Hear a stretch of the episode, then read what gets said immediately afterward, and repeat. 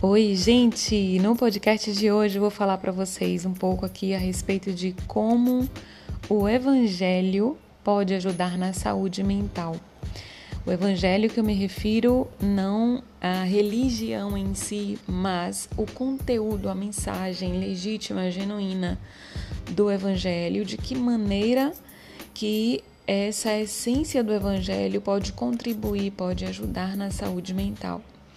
Na verdade, esse é um tema que eu amo muito falar, porque eu vejo muita conexão entre o conteúdo em si do Evangelho e o bem-estar psicológico, não apenas espiritual, mas bem-estar mental, emocional mesmo do ser humano.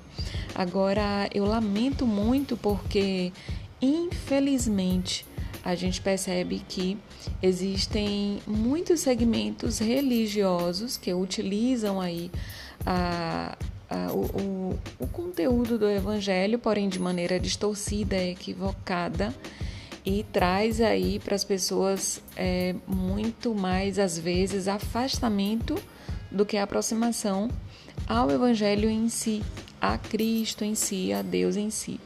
Mas isso, apesar de existir, não invalida a mensagem genuína do Evangelho e é isso que eu quero falar para vocês aqui hoje. Quero trazer para vocês aqui qual é a relação que existe entre a mensagem do Evangelho e saúde mental. Bom, vamos lá então. Eu elenquei aqui uma série de benefícios que eu realmente é, verifico não apenas nos textos bíblicos, mas especialmente na prática, na vivência, na experiência diária. Então, o primeiro item que eu elenquei aqui foi o fato de que o evangelho, a mensagem do evangelho, ele reduz a culpa. Ele contribui muito para que sentimentos de culpa do ser humano sejam atenuados, sejam abrandados. A gente entende que Inclusive, é um dado de um determinado livro que eu venho lendo aqui há alguns dias, que um dos motivos que levam as pessoas ao suicídio, é óbvio que existem vários motivos, porém, sentimentos de culpa é um dos motivos que é, levam as pessoas ao ato do suicídio. Então, quando existe um sentimento de culpa ali muito intenso na vida de alguém, torna-se insuportável a vida para a pessoa.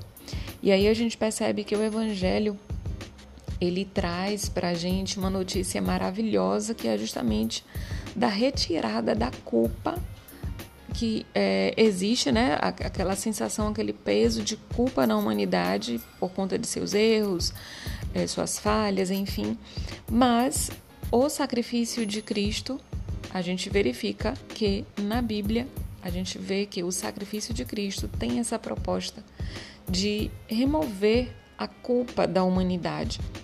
Então, é, infelizmente, como eu falei no início, a gente vê que muitos segmentos religiosos colocam ainda mais culpa sobre as pessoas, colocam ainda mais peso de culpa, de condenação sobre as pessoas. Mas o evangelho genuíno, a mensagem legítima do Evangelho, se você for uma pessoa criteriosa e você for de fato constatar na Bíblia, especialmente na carta de Paulo aos Romanos, você vai perceber que a culpa é um sentimento que é completamente atenuado através do sacrifício de Jesus. Se você quiser conferir aí Romanos 3, do 22 ao 24, vai falar muito claramente isso, que agora Deus diz que ele nos absolve em Cristo e nos declara sem culpa mediante a fé em Cristo.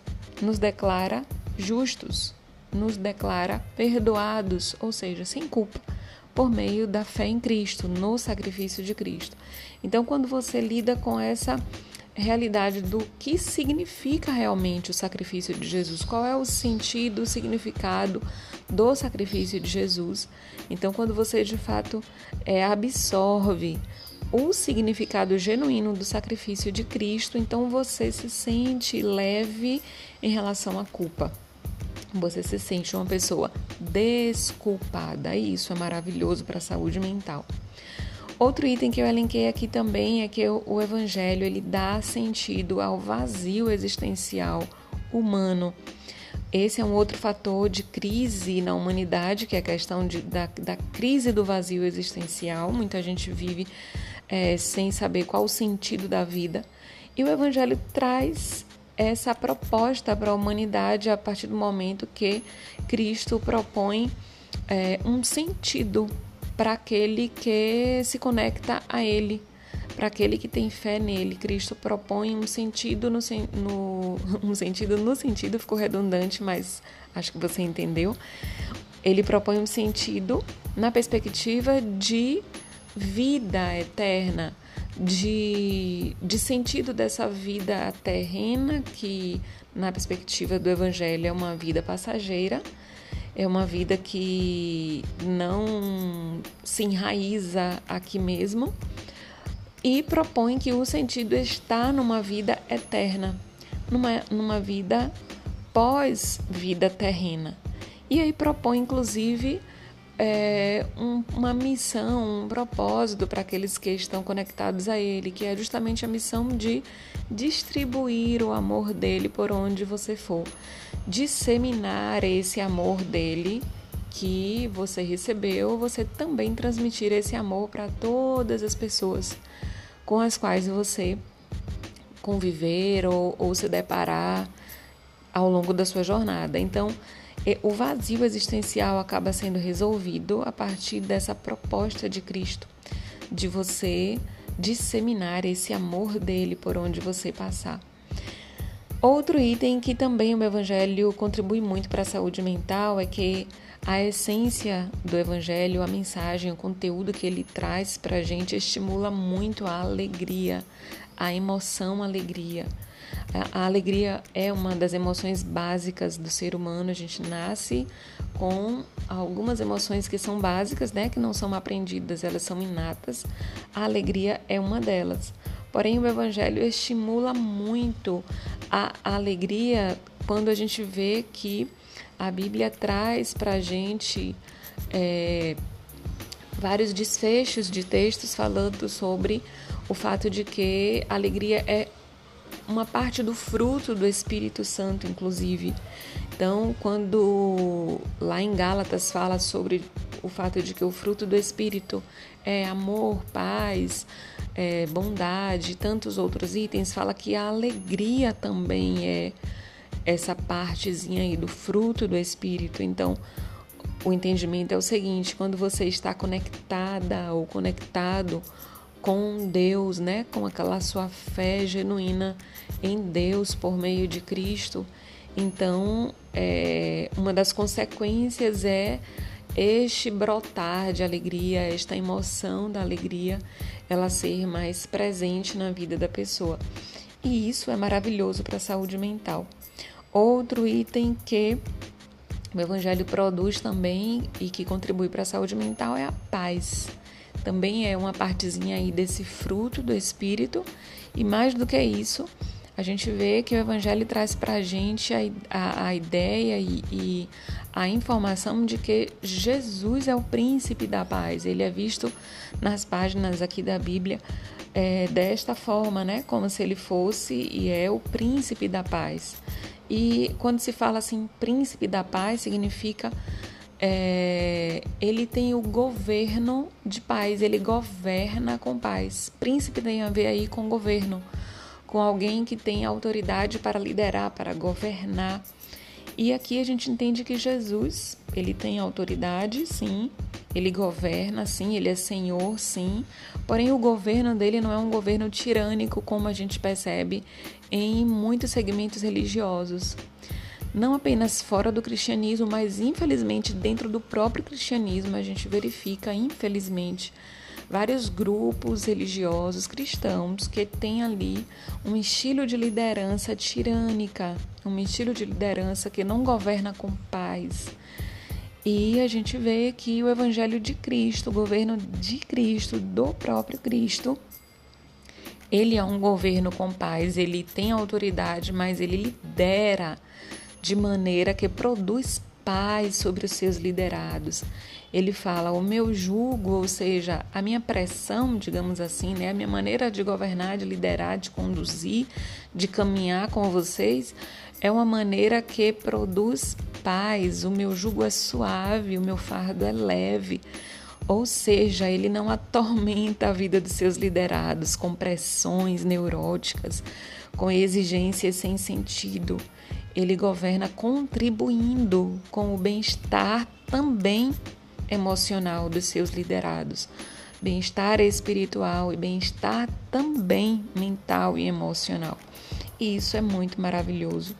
Outro item que eu elenquei aqui, trazendo um, um outro benefício do Evangelho para a saúde mental, é que é, o Evangelho, né, a mensagem genuína do Evangelho, ele, ela atua regulando o medo.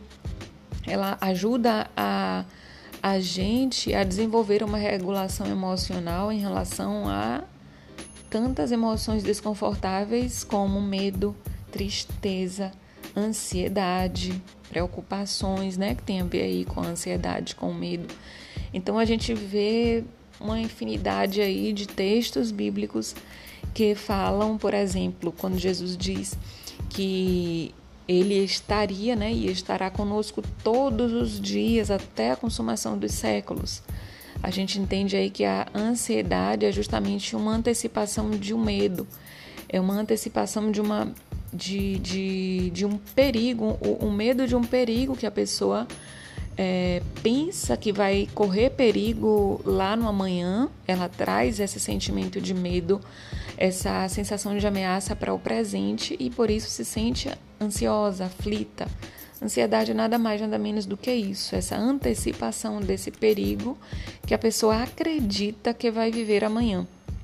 Só que aí Jesus no Evangelho fala que ele estará conosco todos os dias até a consumação dos séculos, ou seja, nesse amanhã que a pessoa é, teme, nesse amanhã que a pessoa pensa que vai correr perigo, que ela está acreditando que ela vai vivenciar um perigo ameaçador terrível, ele diz que lá nesse amanhã ele estará, ele estará até a consumação dos séculos. Então, quando a pessoa começa a se conectar com essa crença de que nesse amanhã terrível que ela está acreditando que vai ser tenebroso, nesse amanhã tenebroso Jesus estará, então isso abranda as emoções de medo dessa pessoa quando ela se conecta com essa fala né, de Cristo no Evangelho. Outro item que o Evangelho contribui para a saúde mental é que a sua mensagem inspira a pessoa a amenizar a raiva. A raiva é uma outra emoção também básica, é inata. Todo mundo sente raiva, porém o conteúdo do Evangelho ele inspira a pessoa a, a regular a raiva, a amenizar, a abrandar a raiva através dos exemplos do próprio Cristo nas suas vivências terrenas aqui, onde ele teve diversas oportunidades de se enfurecer também, devido à maneira como ele foi tratado por pessoas próximas, pessoas é, amigas e pessoas que não eram tão próximas assim. Ele foi tratado injustamente, ele tinha ali é, a oportunidade de expressar raiva né, contra o outro no entanto, o exemplo dele, da, da, da, reação dele, inspira a gente a lidar com a nossa raiva de maneira mais branda, de maneira mais amena. E isso faz bem muito mais a gente até, não apenas ao outro que não recebeu a nossa raiva, mas isso faz um bem enorme para a gente, porque quando a gente ameniza a nossa raiva, a gente desfruta de mais bem-estar. Além disso, o Evangelho também estimula a compaixão, estimula a bondade, estimula a, a, a troca do amor fraterno, estimula vínculos harmoniosos entre as pessoas, né? O Evangelho ele é lindo, na minha opinião, assim, nessa perspectiva de que é, é, é muito incentivada essa prática de bondade, de exercício da misericórdia, da compaixão entre uma pessoa e outra. Entre um grupo, por exemplo, e não apenas para pessoas que lhe oferecem algo bom, mas também para pessoas que não lhe oferecem nada de bom. Então, é, quando a gente exercita esse olhar para o mundo, né? Esse olhar para o outro é, de uma forma misericordiosa, de uma forma bondosa, independente do que, do que o outro lhe dá, isso faz um bem enorme para você mesmo. Você é beneficiado quando você emana compaixão para as pessoas, independente de quem sejam essas pessoas. Então, esse é um ponto muito significativo, muito é, produtor de saúde mental para quem vivencia. O Evangelho também promove o perdão nos relacionamentos e a gente sabe que a mágoa detona a saúde mental das pessoas. Então, o fato da gente ver que as palavras é, da Bíblia no Evangelho é, incentiva, né, que a gente perdoe as pessoas do mesmo jeito que Deus nos perdoou através de Cristo. Então a gente percebe que isso traz um alívio enorme emocional para quem de fato escolhe seguir esse caminho do perdão nos relacionamentos, que é justamente um caminho de você oferecer perdão mesmo para alguém que não merece, porque foi exatamente isso que Deus fez com a gente através de Cristo. A gente não merece o perdão, a gente não recebeu o perdão por merecimento, por a gente ter tido atitudes é, excelentes ou dignas. Muito pelo contrário, justamente por a gente ter falhado né, nossas atitudes e, externas e internas, nossos comportamentos vistos e privados, mesmo assim a gente recebe o perdão do Pai. E aí o evangelho estimula isso. Perdoe o outro desse mesmo jeito como o Pai te perdoa, mesmo sem você merecer, você recebeu amor, acolhimento e perdão, faça isso com o próximo também. E aí quem pratica isso, quem segue esse caminho, apesar de ser um desafio, mas quem escolhe seguir esse caminho desfruta de saúde mental muito mais do que pessoas que abrigam amargura, abrigam mágoa, enfim. Outro item que o Evangelho contribui muito é no estímulo da gratidão. O Evangelho contribui muito para que você seja uma pessoa que agradeça a Deus simplesmente por absolutamente tudo.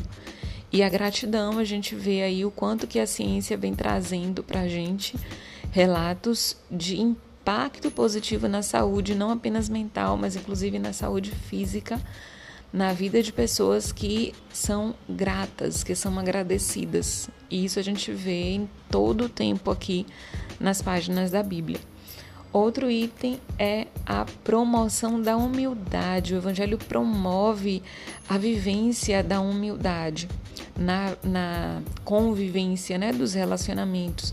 A humildade no sentido de você considerar é, mesmo sabendo que você é uma pessoa capaz, que você é uma pessoa dotada de, de, de, de dignidade, de valores de importância, o Evangelho traz para a gente uma fala que eu considero assim admirável demais. Ele diz assim lá em Filipenses: considere o outro superior a si mesmo. Olha que coisa maravilhosa. Mesmo você sabendo que você é alguém cheio de valores e de importância e alguém muito digno, mesmo assim, quando você considera o outro superior a você mesmo, não é que você está ali é, se inferiorizando, mas você está sendo alguém muito nobre. Você está honrando as pessoas ao seu redor. Isso só faz quem de fato desenvolve humildade. E quando você vivencia isso, quando você é, pratica, né, essa nobreza, essa honra ao outro, ao seu redor, na sua convivência diária, você desfruta de um bem-estar psicológico muito grande, que contribui para a sua saúde mental. Bom, eu vou compartilhar com vocês numa segunda parte outros itens para que esse podcast aqui não fique imenso, porque existem vários outros itens aqui que eu elenquei, é, trazendo para a gente o quanto o Evangelho contribui para a nossa saúde mental. Mas eu vou deixar aqui para o podcast parte 2 né, desse mesmo tema. E eu espero que você possa refletir a respeito destes itens e não apenas refletir, mas que você possa testar testa no dia a dia, no sentido assim, tenta praticar para ver se funciona com você. É muito provável que traga para você muito bem-estar, mas não custa nada você experimentar e você tirar suas próprias conclusões, ok? Fica essa reflexão, que Deus te abençoe, que você tenha uma saúde mental assim, é, cheia de vida leve, tranquila, saudável e que você possa ser também alguém que transmita para as pessoas essa oportunidade das pessoas que conviverem com você também desfrutarem de saúde mental. Ok? Beijo no seu coração e fiquem com Deus.